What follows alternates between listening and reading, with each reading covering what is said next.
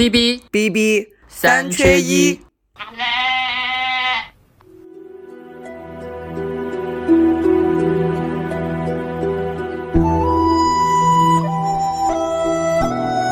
耽美是从根上来说，从它发源的时候来说，它就是一个非常严肃的文学，是上得了台面的。就是不是说现在我们一提到耽美就觉得是一个猎奇的，或者是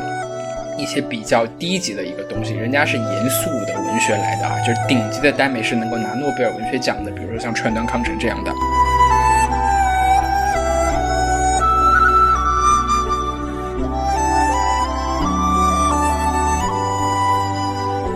长得又帅，武功又高，还很有钱。然后呢，可能里面这个人的性格会偏阳光一点，那个会阴郁一点，反正就很偶像剧。然后就觉得哇，怎么有这么好的哥哥呀？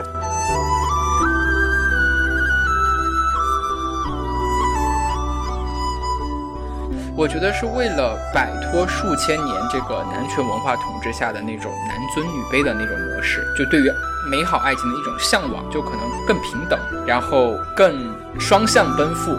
更互相珍惜的这样一种完美的一种爱情。然后他们幻想了这样一种感情模式，同时幻想出来一种第三种性别，就是耽美里面的男人。我觉得耽美里面的男人既不是男人，也不是女人。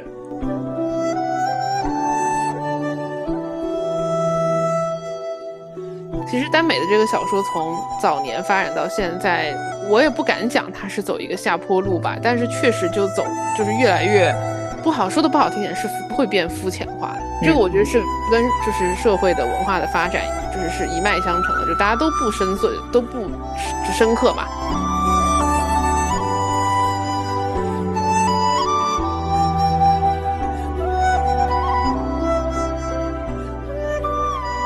欢迎来到新一期的 B B 三缺一，我是主播八筒，我是主播红中。怎么样？听到开场这个悠扬的笛声，你又想到了什么？我想起了《忘机哥哥》。对，我们今天要来说一点羞羞的这个话题啊。为了说这个羞羞的话题呢，我请了一位我的好朋友，他叫东风。我们先请东风跟大家打个招呼。大家好，我是东风，就很高兴可以参加今天 B B 三缺一的录制。对，然后作为嗯，对这个接下来的话题略有涉猎的朋友，对，和大家一起聊一聊今天的嗯这个有意思的内容吧。对，听开场的音乐，大家知道我们今天要说的呢，就是两个帅哥啊，打打怪啊，做做生意，考考大学，然后顺便再谈个恋爱的这个故事啊，这些事情就是说耽美吧。就其实很早很早，我们就想说这个话题了，但是呢，一直好像找不到一个比较好的由头。但是前段时间呢，那个。根据默读改编的那个单改的那个电视剧《光渊》上线了八集，然后突然又没有了。这个事情就虽然它嗯没有播完吧，但是还是频频上热搜。哎，我们觉得好像差不多，哎，可以有这个机会来聊一聊这个耽美的这个事情了啊。好像东风是挺爱看耽美的，其实也嗯一一应该算是一阵儿一阵儿的吧，就是很早以前看过一些，然后近两年的话，就是因为觉得可能在这个闲暇时间。想想找一些就是可能不需要太动脑的，然后轻松的这种可以消磨时间的书啊，或者是东西来看一看，所以就就就又开始看一些耽美的作品吧。对，我觉得我特别喜欢你说那个不用动脑这个这个形容，特别的贴切。然后那个红中是被我按头看了一两部，对吧？对，为什么这个节目一直没有录？是因为红中在此之前没有看过耽美，或者红中以为他自己看的耽美。都被劈头盖脸说那玩意不叫耽美。那反正呢，我们现在有一首打油诗啊，我们我先给大家念一下，然后呢，你们看一下，就是你们都看过哪些啊？这个打油诗呢是这样的，叫做沙撒野是救赎，伪渣是童话，轻狂是放轻狂是放纵，某某是现实，破云是告慰，嚣张是守候，全球是梦想，上瘾是陪伴，鬼服是热爱，A W M 是信仰。天宝是热血，扎反是深情，天官是心头血，二哈是白月光，杀破狼是难得深情，相见欢是柔情万丈，镇魂是放不下的记忆，魔道是梦开始的地方。我我 你们都看过哪些？我 那些字我都听过，好像里面我能对上的只有两部。我能就是能够辨辨识出很里里面还大部分吧。就是能就一就是我会反应过来说，OK，这是一个很有名的小说 IP，但是我正经正经看过的也不是很多，因为就是其实这个这个领域的就是作品，就是它的题材类型涉猎的太多了。对对对，太多了，所以就是我也其实没有都看过这里头你你听过的有哪几个？啊。我现在因为因撒野肯对对。对对对，就是因为很长吧，我现在能想起来，应该有好多乌哲的小说，好几部吧，撒野、嚣张什么，嗯，对，然后还有全球高考，我有听到了，然后对，全球高考，然后还有、嗯上瘾对上瘾，还有那个什么 A A M W A W 哎 M 啊，sorry sorry，对，那个是好像挺有名的一个电竞文吧？电竞的对我知道，对，还有像二哈，像像杀破狼天官，对杀破狼，然后刑侦的那个破云，对破云嗯破云对破云是怀上的，怀上的，对，很有名的嗯作品，还有就是魔道嘛，对吧？对对，这里头肯定有很多是大家第一部看的，那个那个那个那个红中，你第一部看的应该就是魔道，对不对？对你给我安排的呀，阅读顺序，第一部看什么，第二部看什么。你觉得好看吗？挺好看的，我可能觉得就是魔道对于入门来说，它门槛没有那么高。如果哎你给我放，哎，你觉得这个文学品类的门槛高会高在什么地方？就是接受不了呗。比如像我我想象的啊，就是写的太过于太过于那个露骨了，然后可能接受不了，或者是就是那种一上来又没有故事，只有情爱，那我可能觉得也不太可能门槛也有点高，接受起来。对我让你看的第一部是魔道，第二部是天涯客，就是山河令嘛，这两个都是那个情节比较对，它又有故事，然后又有这个这个人设在，所以我觉得还是接受度比较高，看起来我还挺快乐的。那个东风。你看的第一部是什么？我我第一部看的非常非常古早，是因为看的时间也很古早，那会儿还在上高中吧，应该是，也不知道是哇，你好早熟啊！对对，不是。然后我我现在我已经想不起来当时是什么契机，然后就是突然之间，就是好像在就是我们班上几个女生之间，就大家就开始传阅这种耽美小说，然后我是被我是被 involve 进去的。然后当时看了一个，嗯，就是还挺古早的一个作者叫风弄，然后他当年有一本很有名的，就是叫《凤雨九天》，然后那个应该是我真真的很古早，非常这个古早，对，嗯然后应该是我就是正儿八经看看的第一部耽美小说。哎，我觉得这个我还能理解啊，人家女孩子喜欢看。你听到刚刚那个东风说也是女孩子中间流传。八筒，你一个大男人，你怎么会对耽美有如此深的涉猎？你给我解释一下。你看的第一部是啥？我就是觉得好奇，然后 我看的第一部那个，你只是好奇吗？你确定？我确定，因为我在学习一些什么经验或者技巧吗？就是这是我我看我第一次看的时候是在大学的时候，我的大学室友里面有一位是同同志，然后他也上过我们的节目，然后呢，哎，你这他个你这个指向性已经很明显了。我们节目总共就只有两三个嘉宾。他让我看的，然后我看的第一个是《蓝雨》，但是我是没看那个小说，我先看那个电影《蓝蓝雨》，然后就知道是反正得了金马奖是吧？这个男主角什么的，然后刘烨、胡军，我说当时还想没想过这两个人还演过这种戏，然后后来看了这个电影以后呢，去看的小说，那个小说叫做呃《北京故事》，然后我都不记得我是在哪个网站上看的了，我就记得它的标签叫做高干。啊，就是一个特别特别古早的一个有年代感的标签，高干是指高级干部的意是的思吗？对，高级干部，因为他那个男主角陈汉东是一个高干的，就是二代嘛，贴的标签是高干和什么强强还是怎么样的，我忘了，反正特别特别有年代感的一个一个标签。然后我看完以后，就是我读下来，我就觉得它不是个耽美小说，就是我觉得它更偏的是偏向于同性恋文学。而且我看到最后，不管是看了电影还是看了小说，我都觉得陈汉东不是一个就是 gay，就是我觉得他对蓝宇的那个感情就特别特别的，就是纯粹。然后后来后来我看到一个胡歌胡军的那个呃，sorry，看到胡军的这个一个采访，他就说他为了演好这个陈汉东这个角色嘛，他跟很多这个同志的这个群体有过很深入的一个聊天，他就觉得他们对待爱情好像更加的这个纯粹，因为那种两个那个本来就是属于弱势群体之间的那种互相依靠的感觉，是在异性恋身上是很难看到的。然后当时他说了一句话，我觉得他说的特别好，他就说什么呃，真爱应该是一个灵魂对另一个灵魂的感应，而不是一个器官对另外一个器官的反应。我就觉得，哎呦，这一下子就上了一个特别高的一个价值的那种感觉。就所以就是，其实如果我们严格要较真的话，我就觉得。北京故事应该不算是耽美，就是同性恋文学。对，如果有不同意的，可以在评论区跟我们抬杠啊。对啊，因为按你给我较真的标准来说，我认为南语啊，我说我以前以为我看过的什么断背山啊，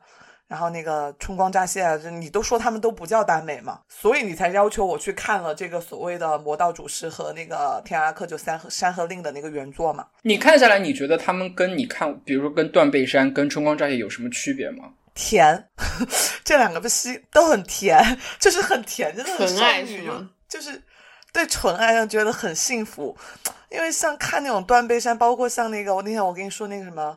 那个刻在我心底的名字的那个电影，那个也是感觉就是会更写实一点吧。跟你给我推荐这两个，感觉就很甜啊。就小哥哥之间谈恋爱怎么可以这么甜？这么梦幻，那边那个那些就比较偏，就是好像是社会更更现实一点，就是对，那就是跟大部分人的恋情可能都有点一样，就感觉反正一个是偶像剧吧，一个是生活剧吧，可能。对。那我们现在就来，接下来我们就来说一下，就是这个耽美文学到底是一个什么样的文学？它为什么说耽美文学不是同性恋文学？这个问题，我觉得真的是比较有意思啊。我们就先来说一下“耽美”这个词儿是怎么来的。就“耽美”这个词儿呢，是来自于日本，它的意思呢是沉湎于美好的事物。要说进来它是怎么回事，我觉得我们先要说一下这个耽美的老祖宗。就其实是所谓的耽美主义，它是发源或者是从唯美主义这个流派演变过来的。这个唯美主义是十九世纪发源于英国的一个文学和艺术流派。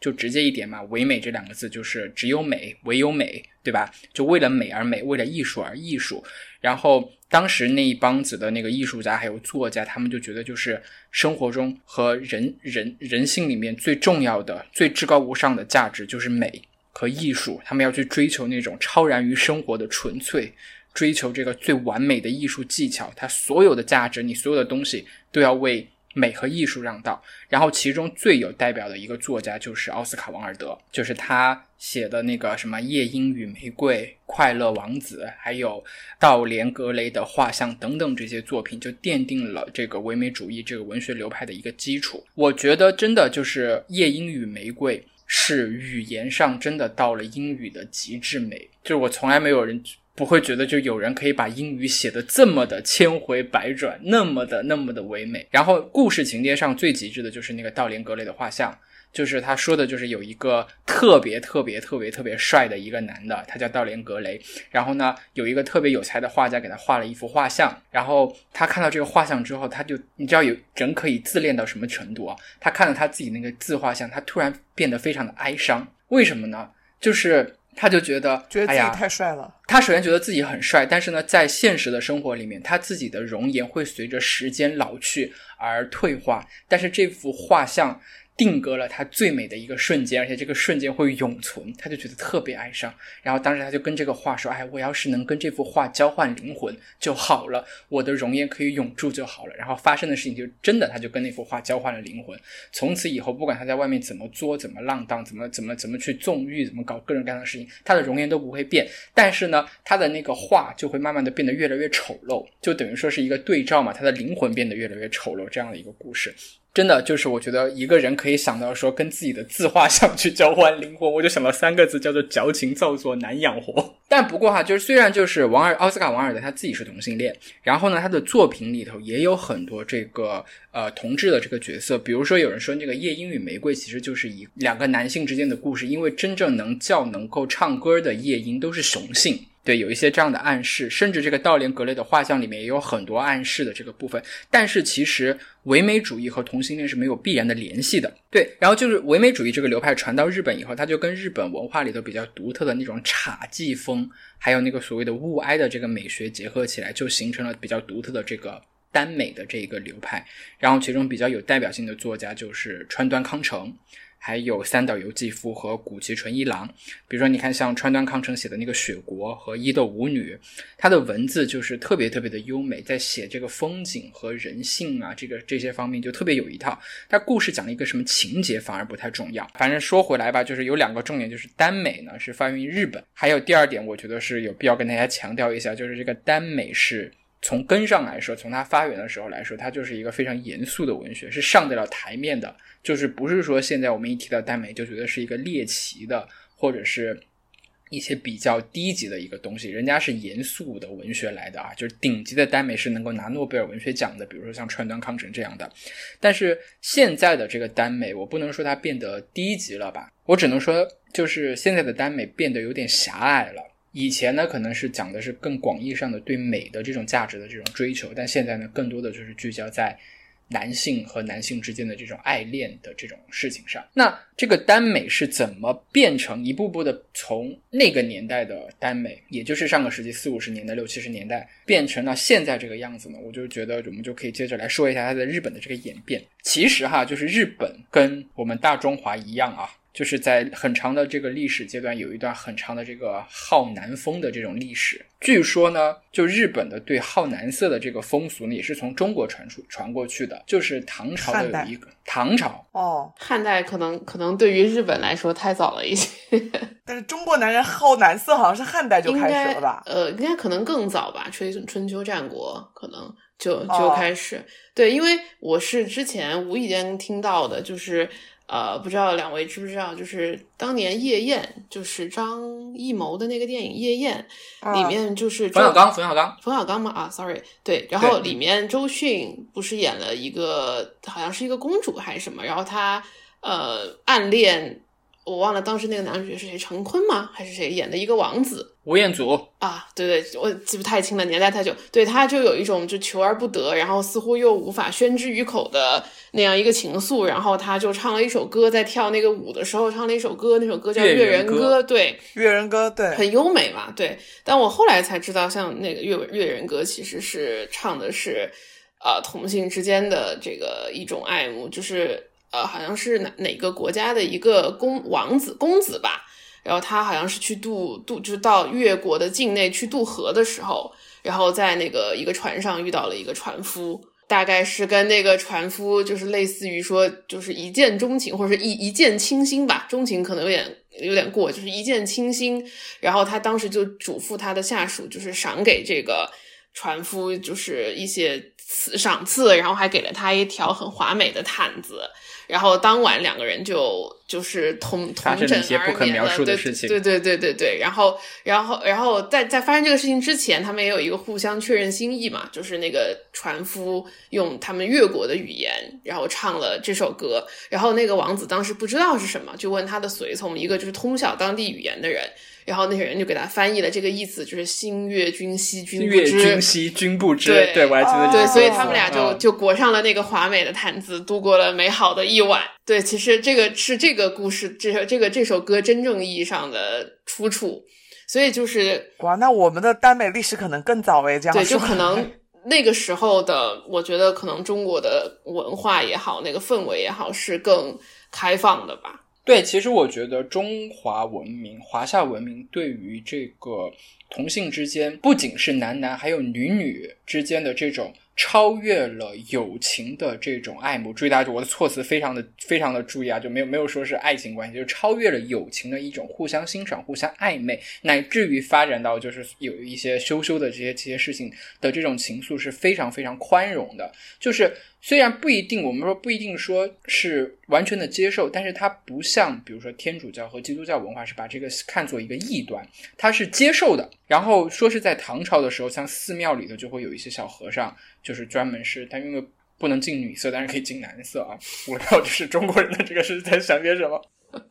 就会专门有一些小和尚。他们的那个会承担某一部分这样的功能，然后当时那个有一个日本来的一个遣唐使，也是一个和尚，据说呢就是沙门空海的那个原型，就是《妖猫传》那个和尚的原型。他来了之后，哎，看到了中国的寺庙里头，哎，你们原来有这一套，他就把这一套东西了带带回了那个日本，带回了日本，就觉得中国人真会玩。对，后来 后来这一套呢就被日本的武士阶层发扬光大了，就诞生了一个东西叫做合众道，就那些他他讲的是一个。低阶一点的武士跟高阶的一点的武士之间的一种建立于那种从属关系之上的那种肉体关系，就是在 B 站上有一个日本的动画短片，就叫做《河中道》，说的就是日本武士搞基的一个事情。就那个短片拍的也挺唯美的，相当于是低端的武士要一直给高端武士提供一些服务吗？也不叫提供服务吧，就是那个那个高端的武士，就是他是他精神上的导师。他会带领他然后他会引导他在肉体和心灵上都实现一个升华完全的一个超越。然后说回耽美的演变，我们现在看到这个耽美呢，是在上世纪六七十年代出现的。呃，当时的这个社会现状，如果大家看过那个挪威的森林那本小说，其实讲的是比较比较呃细腻的，就里面有大量的描写。当时这个日本是一个什么状态呢？就是随着这个经济高速发展，这个社会上的很多矛盾开始逐渐的暴露出来。然后，所以呢，这个社会运动、学生运动此起彼伏，没事儿就上街搞游行，各种各样的。然后在这个环境下、这个背景下，很多日本的女性开始要尝试去摆脱这个自己家庭主妇的命运。就我觉得这个事情好像对于日本来说更严重一点，妇女的这个地位的这个问题，因为它不仅仅是说是她是被压迫的，就是千百年来日本的女的。就形成了一种思思维的那种定式，他就觉得我自己到了一定的时候，我就要从职场上退回来，回归家庭，开始相夫教子，做一个非常贤惠的妻子，然后每天啊，丈夫回来之后点头哈腰的给他准备洗澡洗澡水，然后给他吃饭，整等等这样。但是在那个经济快速发展的时候呢，有越来越多的女的女性，她们有了工作的机会，到了外面去见识到了这个更广阔的一个世界，所以很多日本女性就开始要尝试摆脱这个家庭主妇的命运。去寻求自身的独立，在这种思社会思潮，它投行投射到流行文化中，就是有越来越多的女性，有越来越多的这种作品，它开始反映这些女性的这种新思想，就要摆脱那种被男性主导、被男性当成玩物、被男男性凝视的那种地位。也就是从那个时候开始呢，出出现一批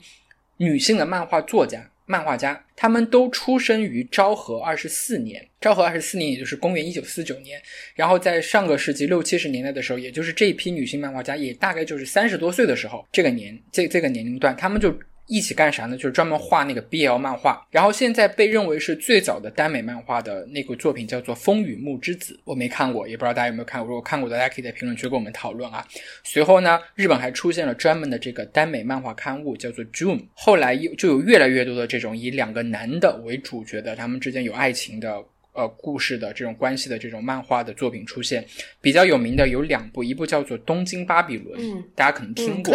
我听过但没看过，对，还有个叫做《绝爱》，这两本是最早最早传到中国的，所以其实就是我们现在看到的耽美，它是。跟以前的耽美，就是三岛由纪夫和川端康成他们那个耽美，可能有一定的这个联系，但是呢，其实它的表现形式已经有了很大的改变了啊！它是一种就是女性主义的对抗男性凝视而出现的这么一种形式。这么一说，好像真的是立马就有价上价值了。那这个耽美怎么传到中国的？它又是怎么在中国就是形成了有中国特色的耽美的这种小说和这个作品的？就是我们就是。就接着来说这个耽美在中国的这个裂变和演变吧。就我们刚前面说嘛，耽美的兴起它有一个前提，它就是女性经济地位的提高，她们需要用一些比较极端的一些反传统的方法去打破。就是一些固有的性别文化上的禁锢，然后恰好呢，在九十年代，中国社会也进入了当时日本六七十年代的那种时期，就越来越多的女性出来工作，所谓的妇女能能顶半边天，在有的领域，就是有的妇女已经已甚至已经能顶一边天了啊！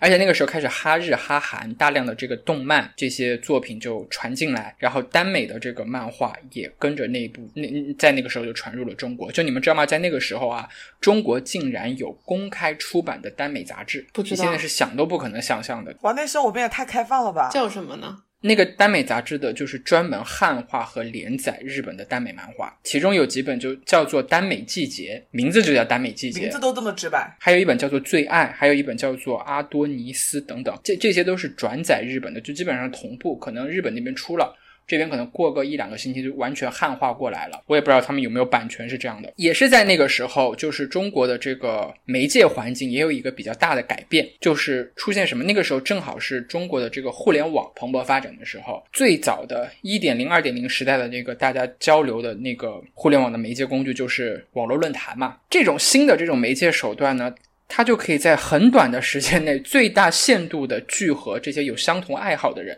你想想，就是当时能够去 BBS 上，就论坛上去讨论耽美的会是什么样一群人？就肯定是首先他要有一定的那个教教育水平，要要要相对来说比较高。因为九五年、九六年、九七年，你要能够用到出网的人少，对，出网的人很少，对。然后同时能够接受这样一些耽美的这种东西，他可能在一些他的思想上会相对来说比较开化。反正就是当时互联网论坛的这个崛起，给对这个耽美感兴趣的那帮人啊，就给了一个不仅吧，不仅给大家给了大家一个交流和群嗨群聊的一个空间，还催生了源源不断的原创者。加入到这个中国的耽美的原创的这个阵营里面，所以就如果说耽美在日本它是以漫画为主，在中国就是以网文为主，而就是中国耽美的这个发展就是跟中国网文的发展几乎是同步的。这儿我们就可以有几个比较重要的时间点啊，可以跟大家一起来理一下，然后也可以看看一下有一些比较重要的那些作品是在什么时候出的。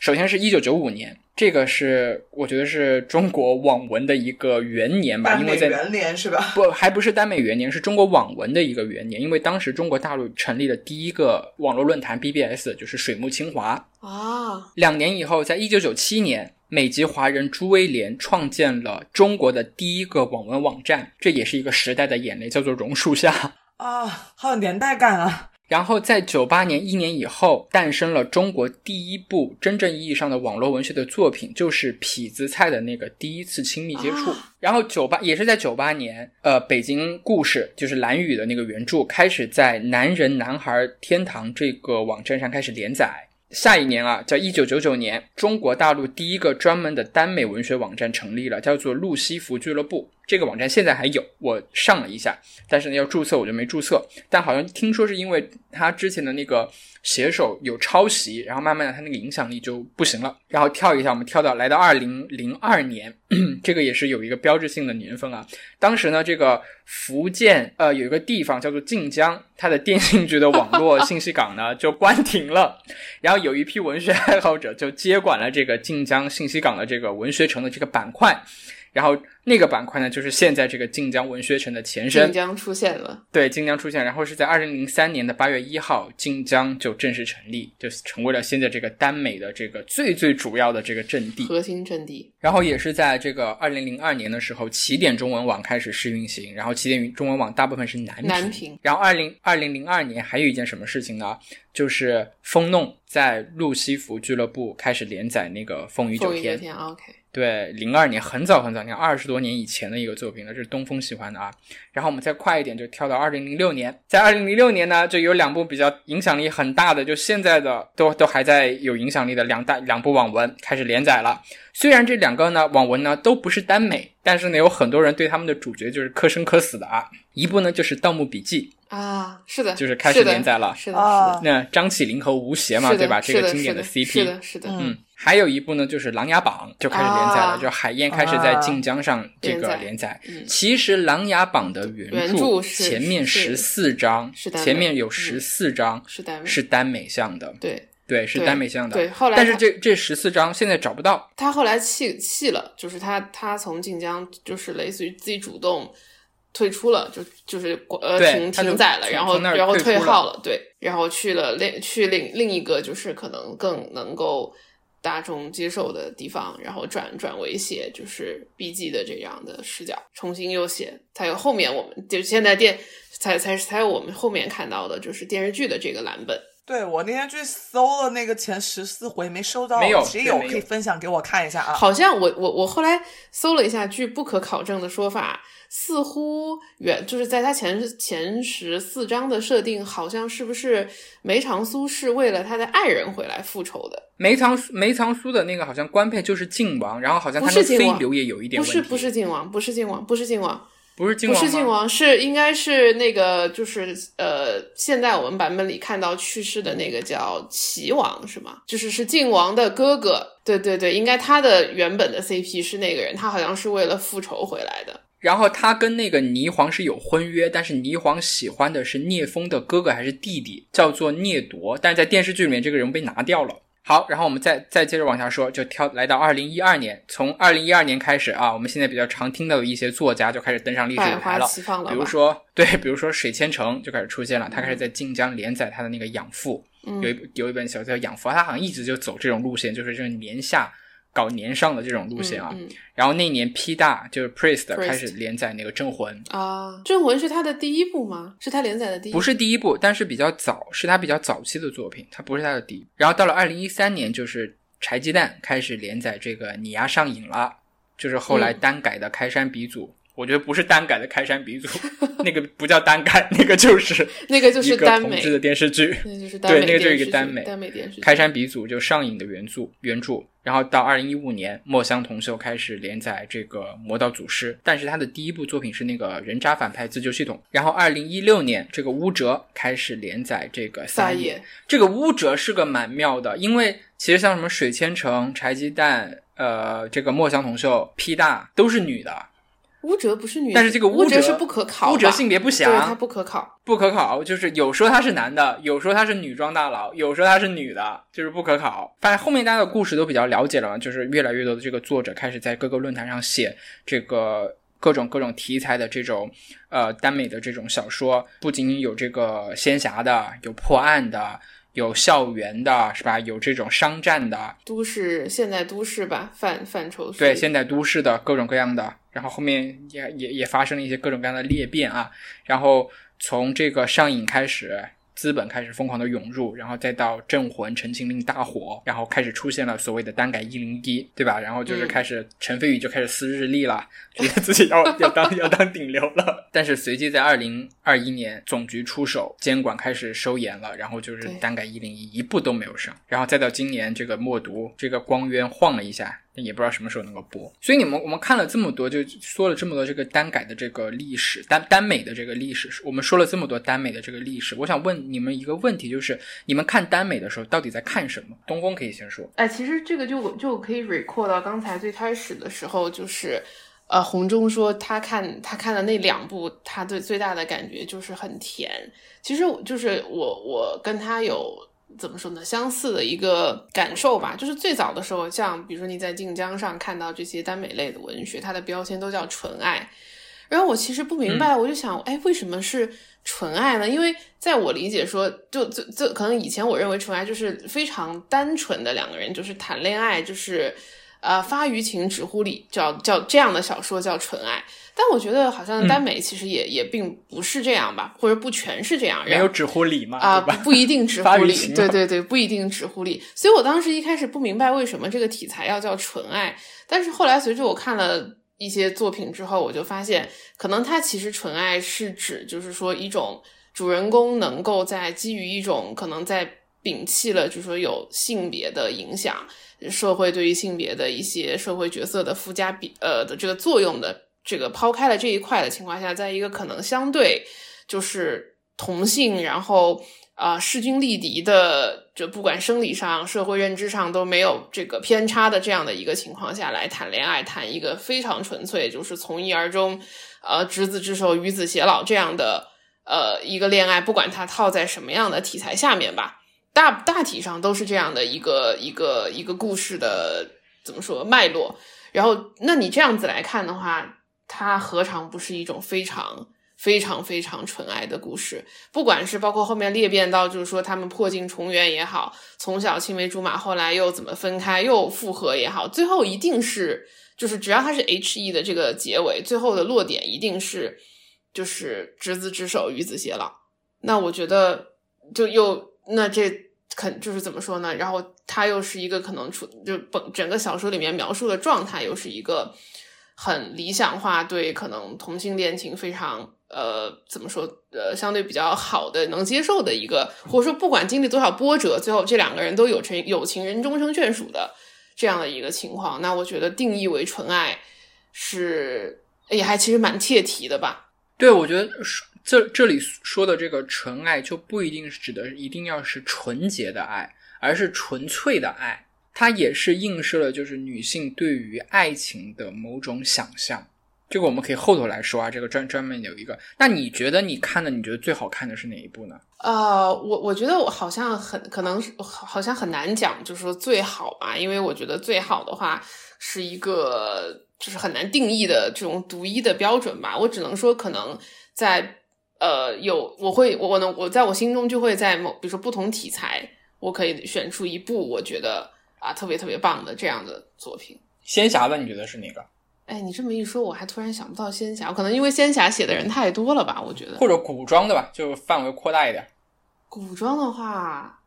你那次强烈给我安利那个，我可能会觉得杀杀破狼吧，因为我因因因为因为杀破狼，我觉得它嗯，比较妙的点在于，就是像一开始说的，就是其实好的文学作品应该不被不被他的呃，就是人物人物的这个恋爱关系去限制说它的高低。如果抛开这一块来看的话，如果我们抛开这个就是呃人物情感类型的这个这个点来看，其实我觉得这本小说就很妙。它是在一个，它是它虽然是一个完全架空的历史背景，然后又在古代和蒸汽结合，就是所谓的蒸汽机车那个那种就蒸汽动力结合，就你可以机械朋克对机械朋克，就你可以类，然后你其实如果你对历史有一些了解，其实你是可以很直，就是你会很快的能够定位出大概，比如说是相当于是假设北宋的中国拥有了蒸汽动力，但是你又就是你这个国家又四面就是有虎狼环绕的这样的一个情，这样的一个就是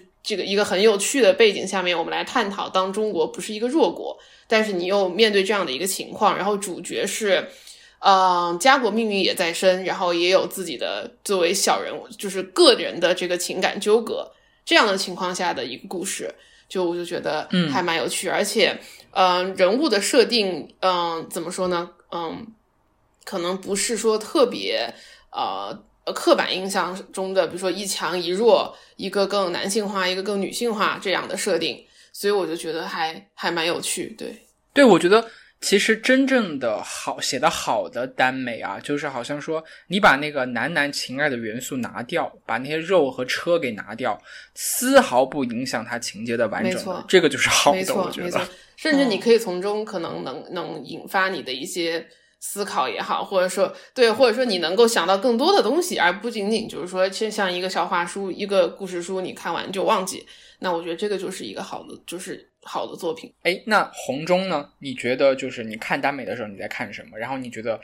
最好看的一部？我也就看了那两部，然后我自己的感受是有两个吧。第一个就像刚刚说的，很甜很轻松。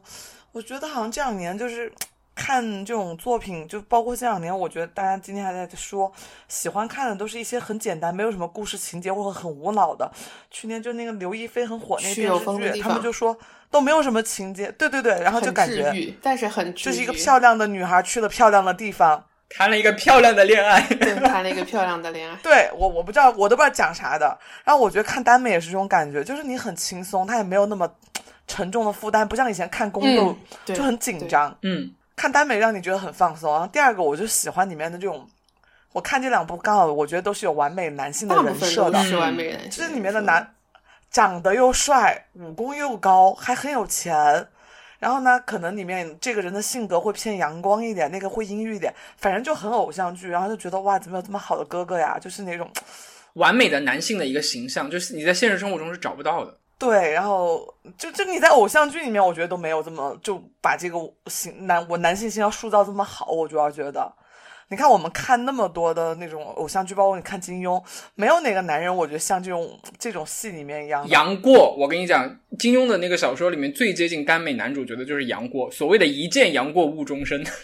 对，不像杨过是个残疾人啊残疾，之前啊，对他残疾之前，你像那个残疾之前绝对的颜值你知道吗，然后又很不羁，对吧？然后又很对特立又很深情对，又很只爱姑对对对，姑一个只爱姑姑一个对人。反正我觉得是这两个点我比较喜欢，还有一个就是很多啊，我我跟一些年轻人交流，他们提过一个点，他们喜欢看耽美小说里面又有点浪漫、有点露骨的小黄文的片段。肉车，肉 车是一回事，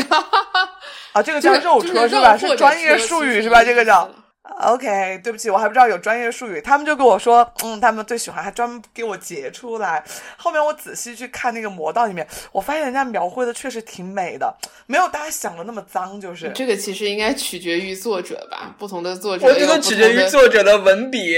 不作你看多了你就知道了，有的也挺脏的。啊，是吧？我看的我就觉得就就很像东风说的，就很纯爱，就很纯粹，很美好嘛，非常耽美，符合耽美这个这个美的这个里面，就至少我觉得没有那么恶心，就是跟我想象的不一样。所以我觉得我以为的门槛高，可能是你们说那种比较脏的那种门槛高，我可能接受接受度可能会要重新调整一下，格局要打开一点，这是我的点啊。那你喜欢啥呀？你从男性角度啊，我觉得还是看情节，就是我呃比较喜欢那个魔道跟天官赐福。就首先魔道呢，呃，我觉得它应该是就是仙侠小说的一个变种。嗯，你把这两个人的这个，你你把魏无羡换成女的，对吧？不会影响这个情节的这个推动，不会有任何的那个那个那个障碍。就其实把他们俩的感情线去掉，它就是一个典型的仙侠小说、修仙小说、仙侠小说的那种设定嘛。呃，几个世家，然后大家大家有一些呃，在普通武术之上的超能力的。什么御剑啊，或者是呃降妖除魔呀，对对对，然后长延长寿命啊，这这一类的，是很典型的仙侠设定。所以那个就是单改单改的时候就，就在改这些东西的时候呢，很多编剧啊，还有导演啊，都在想办法，就是什么往兄弟情啊、各种感情上去靠。我觉得这其中有一个人的段位特别高，就是于正。他在拍那个《鬓边不是海洋鬓红》的时候，鬓边不对，对鬓边不是也是一个耽美的那个小说嘛，就也挺也挺黄暴的。但他说了一句什么话？他说中国古代男性之间有一个价值叫做士为知己者死，就他这么一句话，就把那个所有的你们想象的那些脏的那些东西全部给你，就合理化是给你升华了。嗯，升华了。粉碎了，粉碎了。我们之间不是爱情，我们之间不是单纯不是男女之间那种小情小爱，也不是其他的什么，就是我单纯觊觎你的美好的肉体，我们是知己。哎，你看，你像那个像魔道里面这两个，真的就是你你能想象的，就是慕强，就是能够有一个人能够真正的理解你的这个他懂对他的那个价值观，就不管性别的这个东西。另外一个呢，就是天官赐福，就是北大不是有一个网络文学研究中心嘛，然后他们把天官赐福，就是来自学术界的肯定，然后把天官赐福选 选成是二零一九年的年度网文，就是因为那个天天官赐福现在也在拍啊，但是我觉得是基本上是、IP 嗯我我我 那个 IP 也也别看了，没没法说了，对，对他讲的就是那个神仙之间的故事，它里面有神神鬼那个有神仙，对对，有神仙和鬼，然后那个有四大神仙，他们叫做四大景，就是就人世间四大风景，什么太子月神，什么这什么，哎，我不不太不太不太太子月确定四个，神反正就呃将军折剑。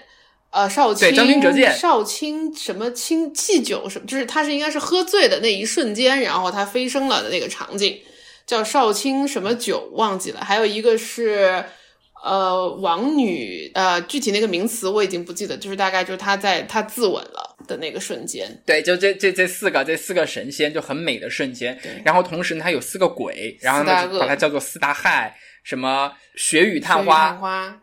白衣祸白衣事、或是呃黑水沉舟黑水沉舟，水水沉舟，还有个青青灯青干嘛？灯夜青灯什么夜游什么什么游，好像是对青对。就这一类的，反正就对。就就说，就对他就是围绕这八个主要的角色，他们怎么成鬼，怎么成仙的这个一段一段的像单元的这样的一个一个情节。但是你看完了之后，你会发现神仙也非常的龌龊，然后这些鬼，所谓的这个被变成鬼的这些人呢，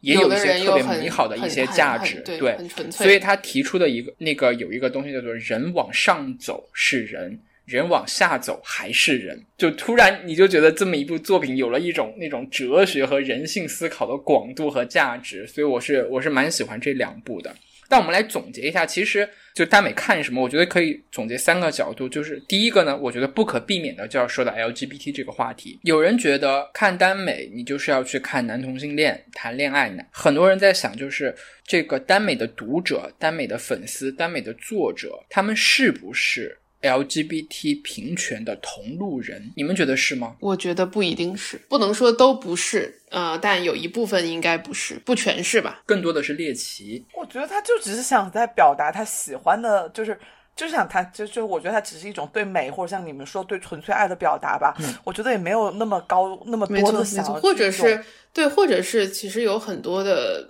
嗯，我觉得写这个小说的人，他只是可能把类似于他在现实生活中无法寻找到的人，无法寻找到的那样的关系，然后套到这个耽美小说里面去，所以就会变得，呃，你就会看到里面就是所谓受这一方的角色，其实会非常女性化。他的就是人物性格也好，尤其是他跟他的伴侣在一起相处的时候的那种状态，包括一些底层的价值观，就是你会发现，其实就是，呃，可能就是一个你说她是一个更坚强、更独立的女性，也不为过。她是处于处于从属地位的，但是，但是不排，但是也，我觉得说也不能，就是也也不乏可能有一些些人，他是不能说他是想去倡导 LGBT，但是他确实是从呃呃，有一些人他确实写的是两个两个两个男性或者是同性之间的关系，他们在一起的一个相处状态，以及有可能这样的关系会给他们的生活、他们的工作、这个亲人带来什么样的一个冲击，就是也会有这个，就是也有一一部分是会比较写实的去去探讨吧，不能说可能是去为 LGBT LGBT 呐喊，对，但是有一部分人是从这个角度来写。我记得我当年在我还在凤凰的时候，就是有有一次台湾地区那个同性婚姻合合法化嘛，那个那天是一个很大的新闻。我们那个节目那天就做了一个直播的节目，当时就请了那个台湾地区那个 LGBT 平权运动的一个先驱人物，叫做戚家威。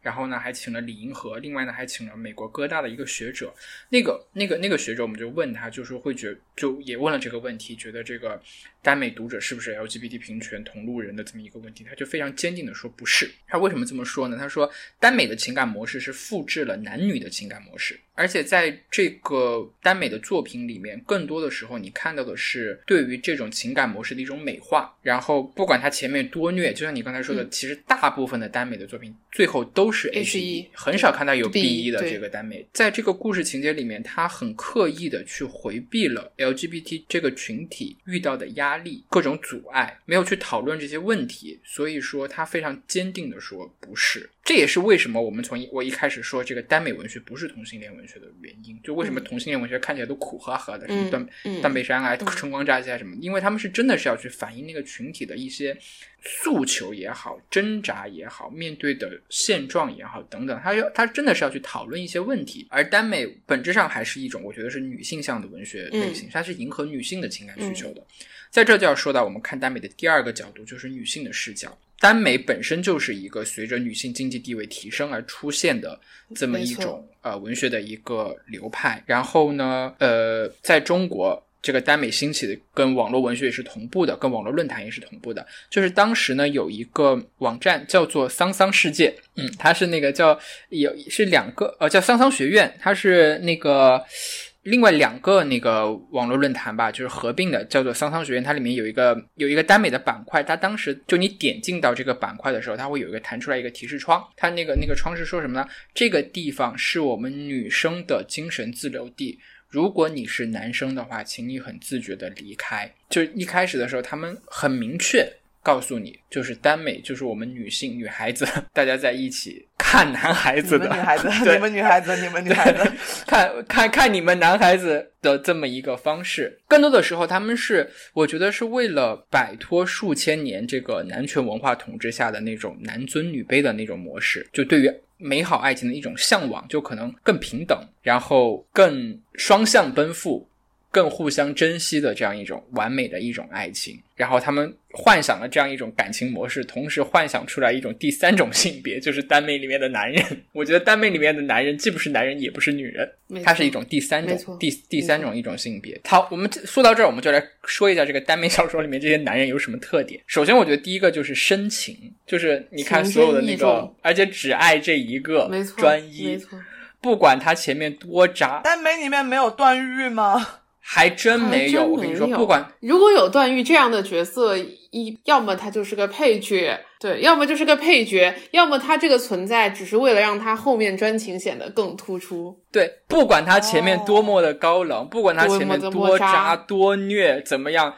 等到他真的发现爱上这个的时候，对，就就不行。天雷勾动地火，绝对的就是专一到底。他眼睛里不仅没有别的女人，也没有别的男人，符合对，就非常纯爱嘛，就是非常纯爱。这个太女性视角了，这个太女性视角了。因为我觉得，就女人就是我对这种专一性、精神上的要求的要求会？特别高，特别高，对。然后你知道里头那些写的那些词儿啊，真的有多 多矫情啊！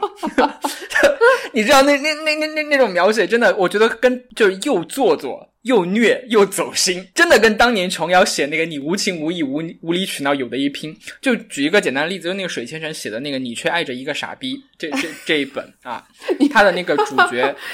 他的主角叫做简随英和李煜，就简随英是受，李煜是攻，然后他是一个年下追年上的这么一个故事。然后李煜是一个年下一个体育生，然后那个简随英比他大十一岁，还是大哎大八岁对吧？大八岁。是一个就是两个都是二代，都是官二代，然后那个就是一个那个简随英是一个那个特别傲娇的这么一个一个一个角色啊，他然后他里面反反正就是两个人就是各种撕扯，然后各种商业的那种嗯谋略啊，嗯各种什么尔虞我诈等等，然后这个公就把这个受伤的特别深，特别深，特别深，各种出卖他，基本上然后各种他利用他的就幺呃水仙城的幺八八男团系列基本都是这个路子，基本上都是这样。都都是渣攻，那个但是最后都爱的那么都是无一例外的深沉。然后那个简简那个简隋英就是在他在在那个领域好像又背叛了他一次，把他把他的那个公司都给弄走了之后，他指着他的鼻子骂了一句话，叫做“我这辈子最大的宽容和退让都给了你，结果你还是辜负了我。” 这是什么虐恋啊？太做作！我当时觉得看的时候我就太做作，太做作，太做作了。然后最后总结的是说那个李，这都是摩羯座吧？我只爱那个不爱我的那一个。嗯，然后那个哦不，射手座。那个男的还说说那个什么，呃，为为为什么他的那些年下的那些攻都会都会这样，都会特别特别扎攻嘛？就是什么少年最是天真，不曾痛过如何爱人，只有先去刻苦，才能去温存。就是这些词儿，你知道吗你？不要再你再朗读了。这所以他他第一个特点就是深情和专一，然后就是爱的痴心绝对。第二个特点就是一定要美，一定要帅。哎，不不，这个这这个地方我要提一点点不同意见吧，因为就是刚刚就是在讲到就是比较有代表性的角色的时候，有一个已经确定他是男性身份的作者。就是很有名，叫飞天夜翔，他是嗯应该是目前少数就是比较顶流，就是有非常有名的作品，然后在这个圈内有很长时间的男性作者。我觉得可能这个就是男性写小说和女性写小说的一个基础设定不同吧。他的小说里面，嗯他在描写攻受的时候，就不会像其他的百分之可能九十几的女性作家都一定会说他用各种角度来描写这个人就是帅或者就是好看。嗯对，水仙呃嗯哦，sorry，就是飞天夜翔的就没有这样，他甚至有的攻就是最开始出场的时候很普通，就他他甚至没有就是说我我不说他好看，但我用其他角度说他，让你意识到他其实是好看，他就没有这样的暗示，只是会随着人物的发展，可能比如说他逐渐成长起来了，然后会说他开始具备一些什么样的气质。呃，这个顶顶多也就是这样，这样就是类似于说他的气质提升了他的外形，就不会就是说他很帅这样子。但是确实大部就分不会出现都是幺八八的那个身高八但确实。女嗯性作者写的呃小说，反正就我看到的吧，十本十本吧，基本上就是都是帅哥。那我可能只能看女性作者的作品了。他们那个说法是颜值就是正义，就绝对的最高的一个价值，就是不管你再聪明，你再有才，你再有钱，你社会地位再高，你不帅，你就是啥也不是。这是不是女性在报复啊？就男人对女人的要求就是啊，你可以什么都不重要，但你先得美啊。所以等到我女人开始写这个耽美的时候，我就要求你男人什么都你也都其次，你也得先给我帅啊。可能可能有这样的原因。还有就是，我觉得可能帅哥也在现实生活中没有那么好找吧。所以，既然我都要写这么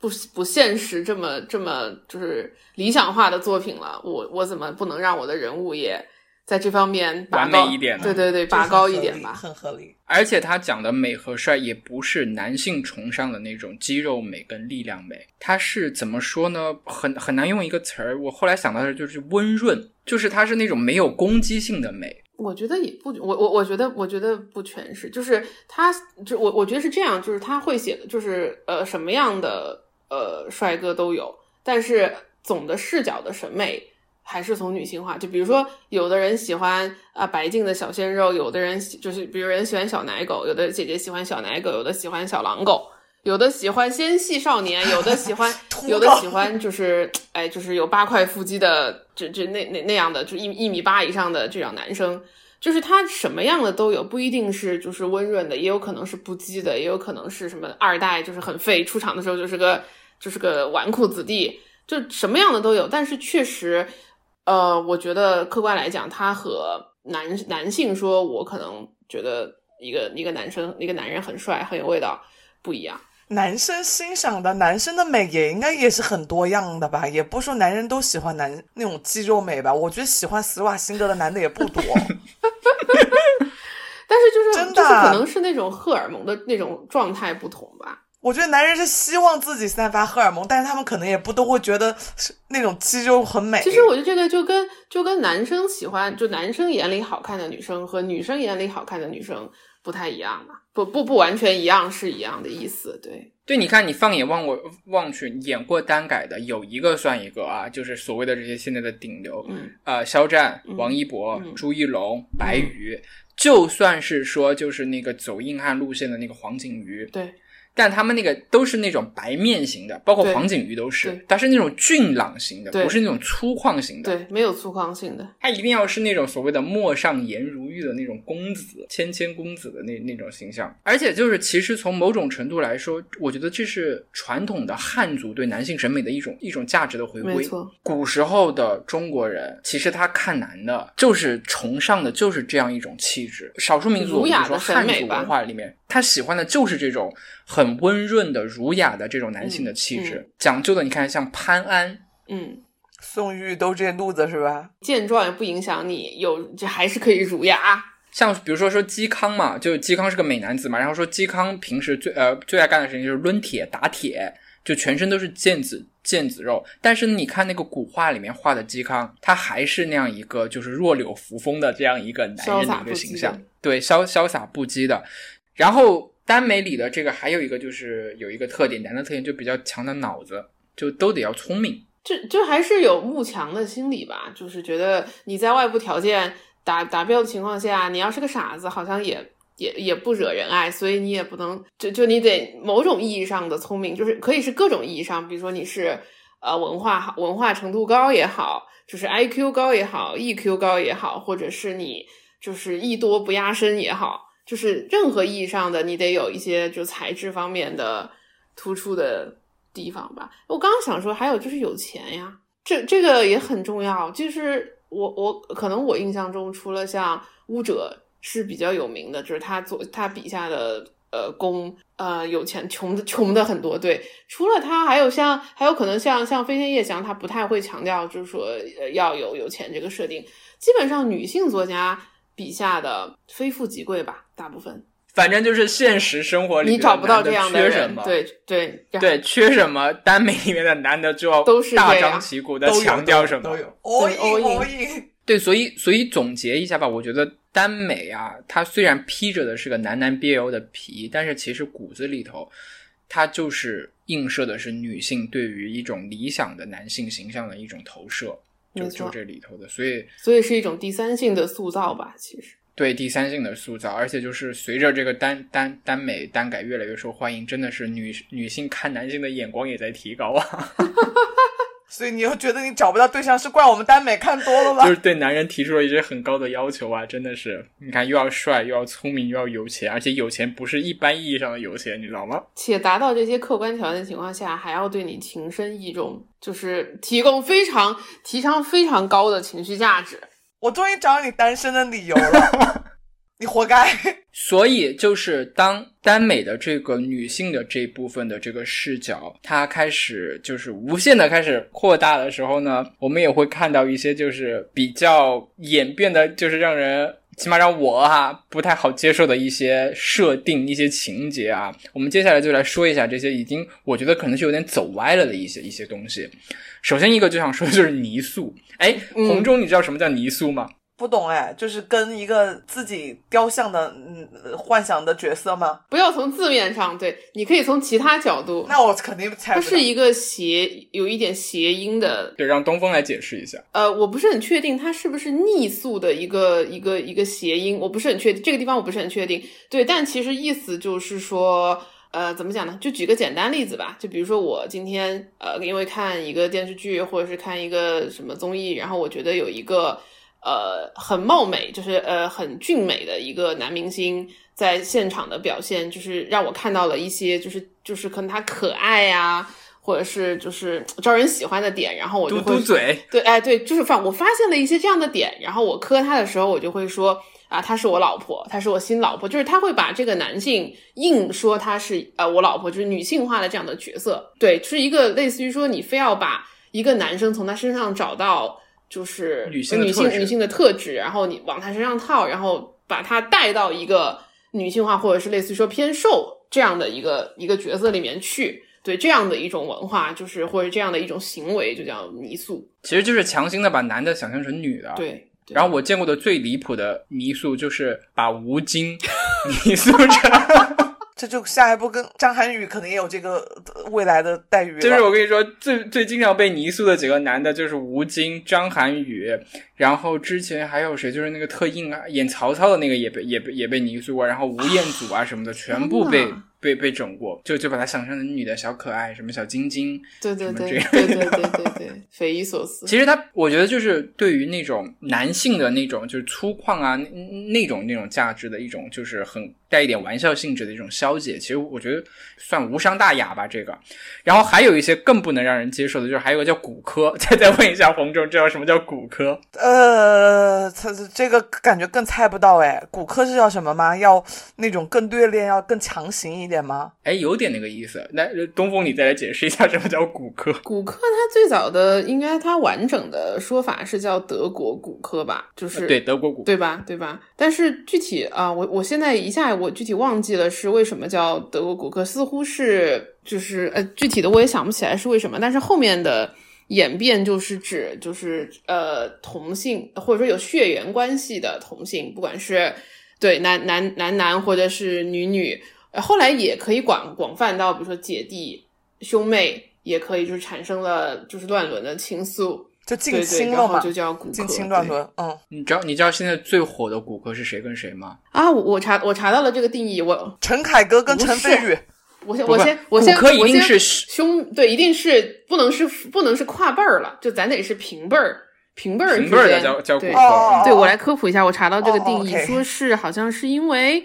呃，有一个呃，有一个网友说他推倒了自己的亲妹妹，然后被父亲打断了腿，然后去看骨科，在德国，所以就叫德国骨科，然后进一步缩写变成了明白。兄弟姐妹、兄妹、呃姐弟、姐妹、姐弟，对，就是从同性延延延展到了异性。对，现在最火的骨谁啊？最火的骨科是？你可以在前段时间的一个一个大 IP 电视剧有关，就非常非常火，就是风靡全国，非常火啊！高启强和高启盛，没错没错，强盛 CP，我跟你说太火了这一段，磕到你磕到你头疼，有一点有一点。对，然后还有一个更搞笑的演变，就是 A B O，A B O，先先让这个红中又来考我了是吧？红中三角恋吗？三角恋吗？不是不是，A B O 是三个代表了三类人，三个单词的缩写。你有没有听过？现在形容一个人非常的就是。我都我都找不到那个中文那个词儿，就说你好 A 啊，好 A 有说啊，不说那个他们好 A 是不是说这个说女团的姐姐好 A 好飒？对对对对对，这个 A 是什么意思？很强势那样子。但其实这应该是这个词的褒义的用法哦，或者说呃 A B O 可能是对这个词的一个一个一个意思的一个片面使用吧，因为你也不能就是 A 是指阿尔法，B 是指贝塔。O 是指欧米伽，其实是三个希腊字母的缩写。但至于具体为什么是这三个，我也不是很确定。但但 alpha 很好理解，因为它就是第一个字母嘛。包括像什么 alpha、Beta 那个公司，不是也也也也也也用这个也用这个字嘛？所以 A 确实就是代表最强势、最呃占领主主导地位、最就是占用大占有大量的资源，就是最出最最出跳的那一个。对。然后，但实际上在 A B O 这个宇宙里面。啊，它是不特指男性的，就是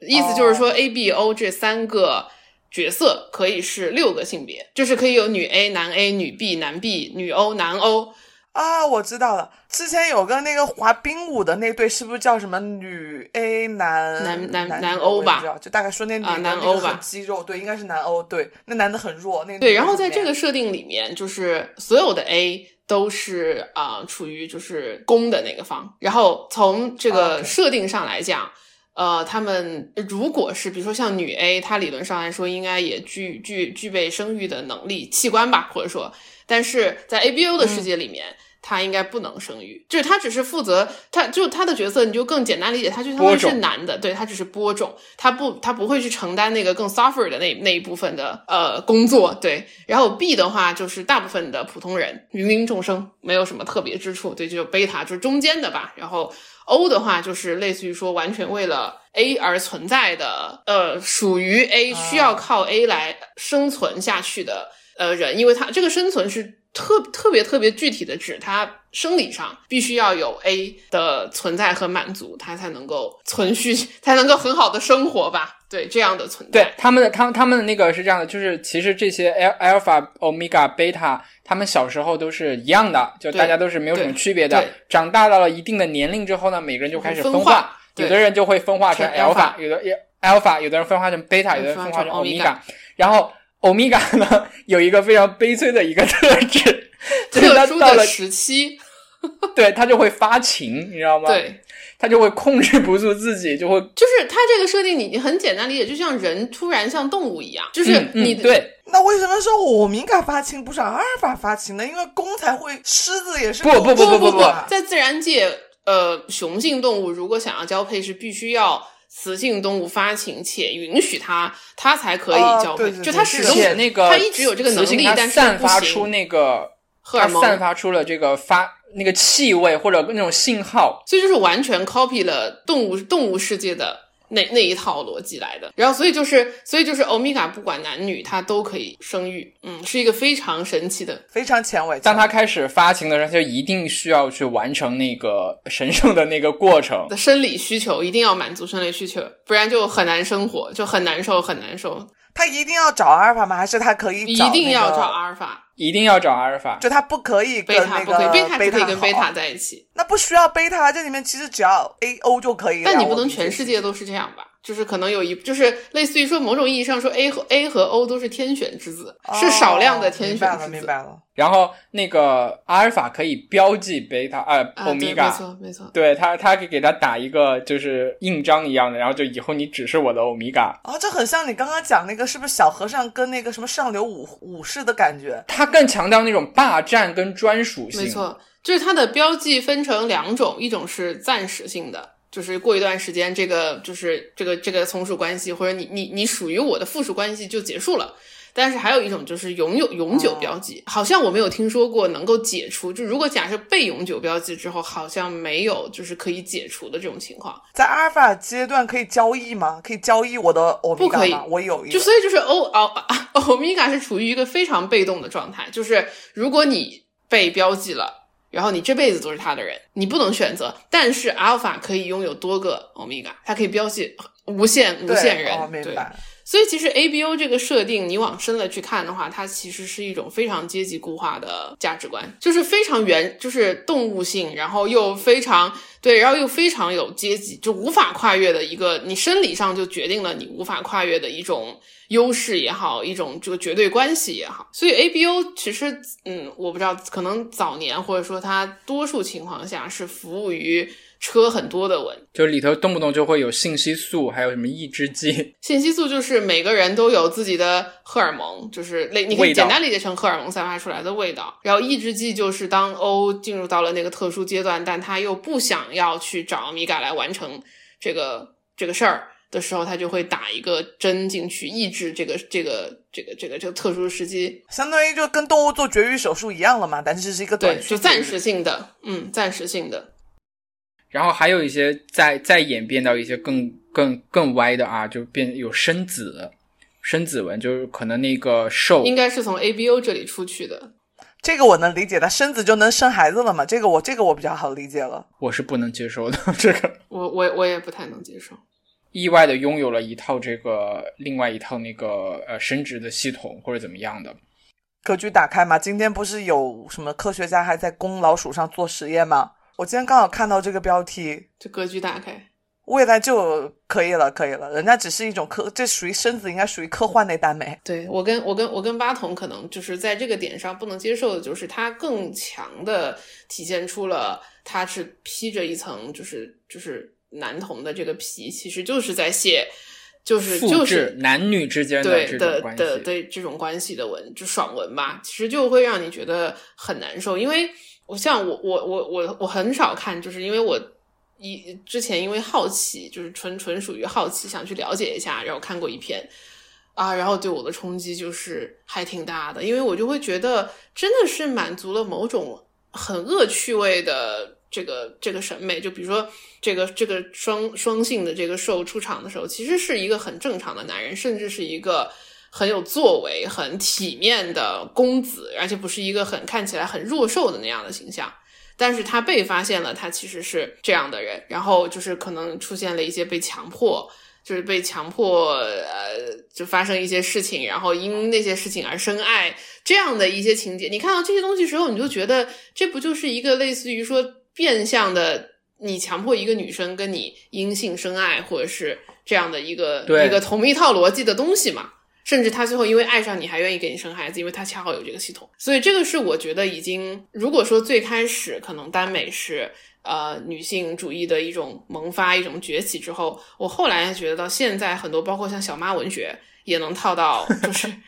就不知道啥叫小妈文学啊，对不起啊，不懂就问了。爸爸的老婆和孩和儿子搞在一起了，爸爸的后呃就是不就是后妈后妈对。最典型的小妈，我我没看过，但是有有有一个那个视频混剪，就是剪的是那个张晚意跟猪猪啊的这这样一个这样一个，就是就是他爱上了爱上爱上了小妈，就爱上了自己的后妈，就跟年纪比自己大不了多的后妈。大不了多少，然后说什么爸爸不能满足你，嗯嗯嗯嗯，或者说爸或者后妈其实不不幸福，我才能就我体会到了，然后我能我就被你吸引，然后想给你幸福啊，这样。像小妈这个，她呃扩展到这个耽美上来说，就是有一个叫小爸，就是说 那个男的跟他的爸爸后爸，对他他的他的后爸是这样的，然后也是没有办法满足的，然后他爱上了他，就也是一个年下跟年上的这这么一个，不过呢他是他的后爸。对。对，这样一种，就其实它是复制了这个男女之间的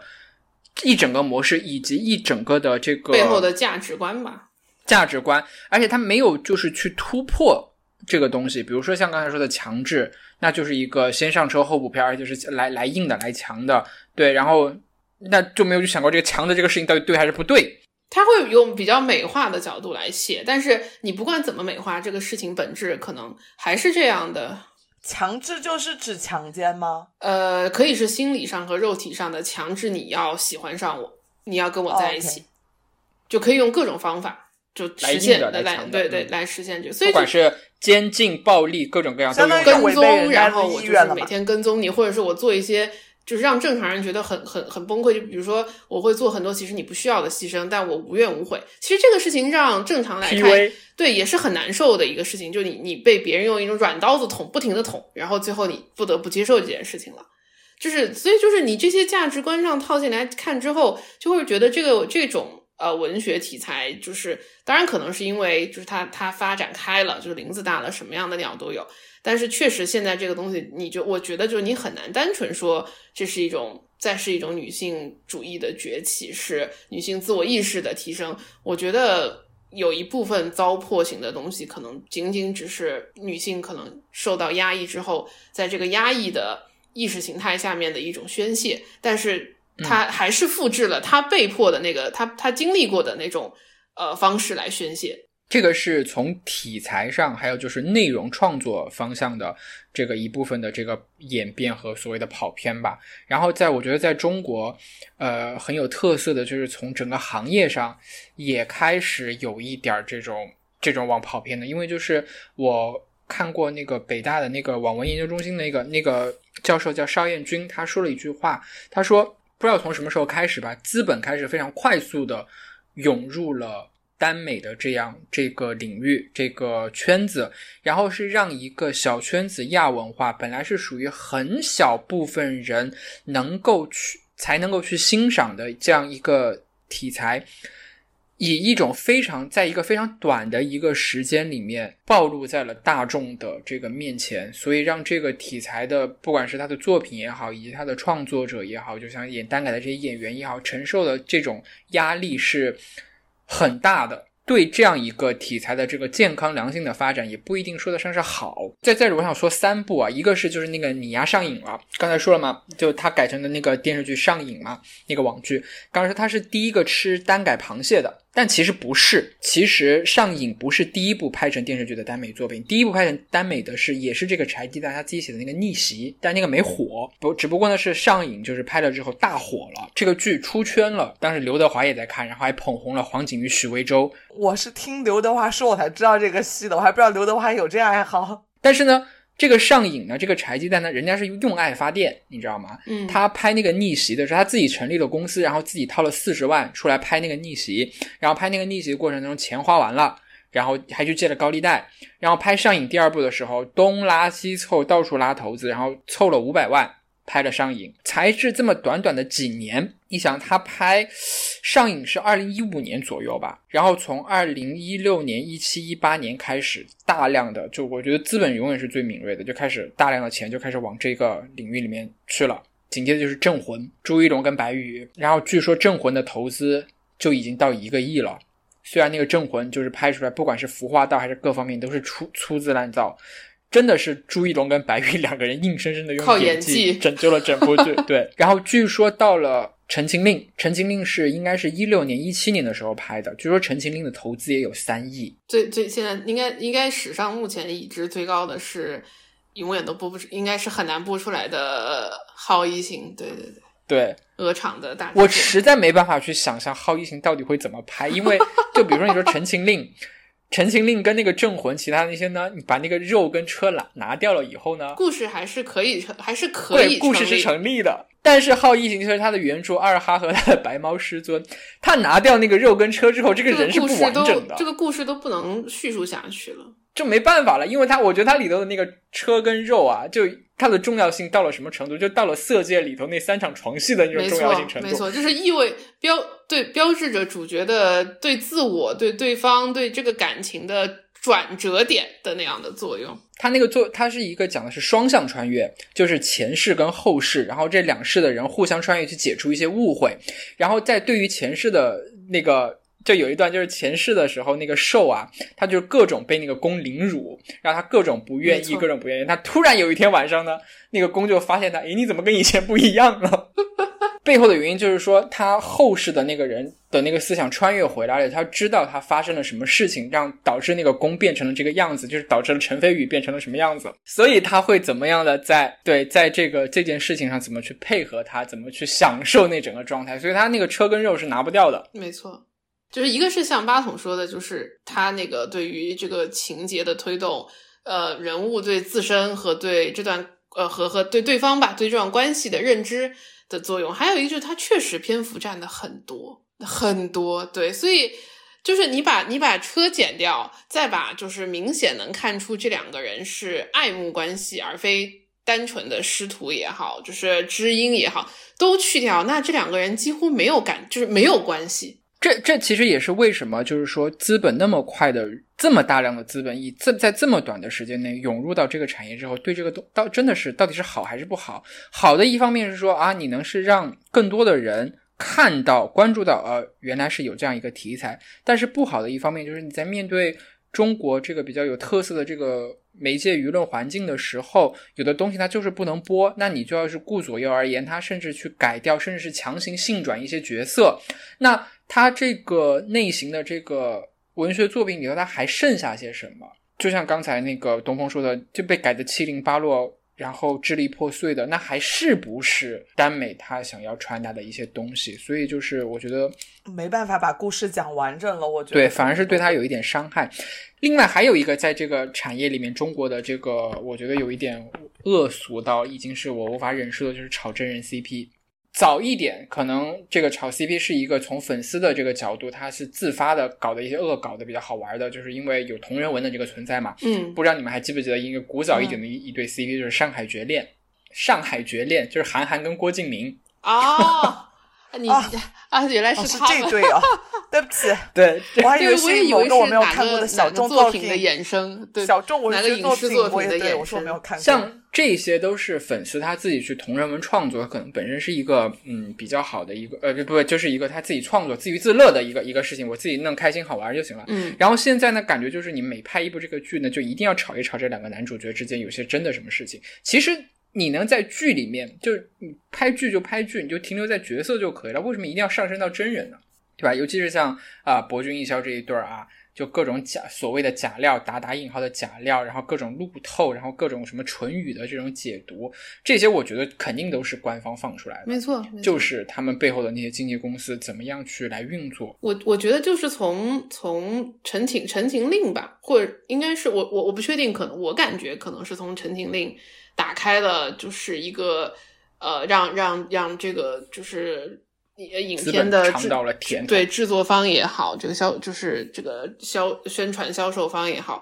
看到了就是一个新一个一个新的路子，就是在基于粉丝经济的情况下，发现了就是炒 CP 的这个这个路子可以使这个这个这个这个这个呃再播影片大火吧。就是市场在这里，我觉得就是年轻人喜欢追星的，就这帮人愿意为这事儿花钱。真的，我跟你说，你们可以你们可以去豆瓣查那个所谓的博君一销的假料，就是你就你就查查假料，然后就会出现无数的各种他们在片场的各种互动，都说是假料，但其实就是给你暗示是真的。但是我是实在想不通的是，为什么有人就觉得他们是真的呢？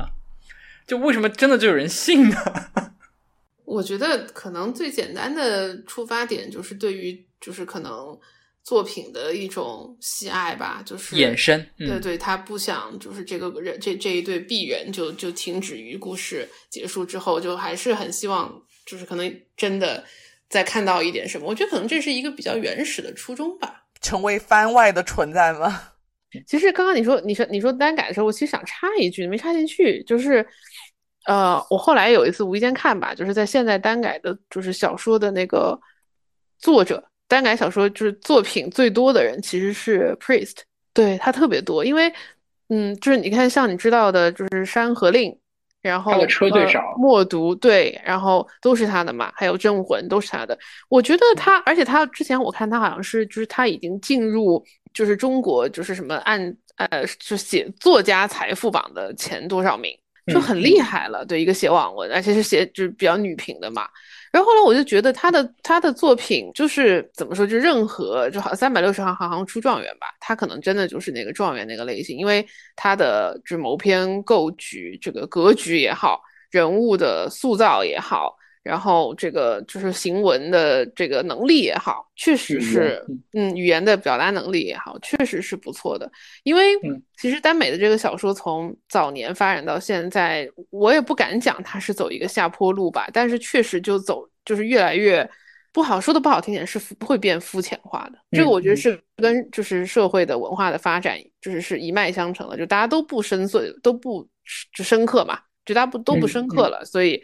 然后低龄化的问题其实很严重，就不管是读者也好，作者也好，他的低龄化的程度就很严重，同质化、抄袭的问题都很严重。所以再像就是像像像刚刚你提到的那些那些作者那样的，这两年出来的就很少。大家爱这个剧，呃，希望看到更多这样的，我觉得这个心态是可以理解。但是呢，还是说，我觉得可能对于像耽美这样一个，还是相对来说是亚文化跟小众一点的这样一个类型，以及再加上我们国家一个比较特殊的这个环境，我觉得还是让它发展的这个步调慢一点，再慢一点，可能会更好、更纯粹一点。这是我的看法。是的，是的。没错。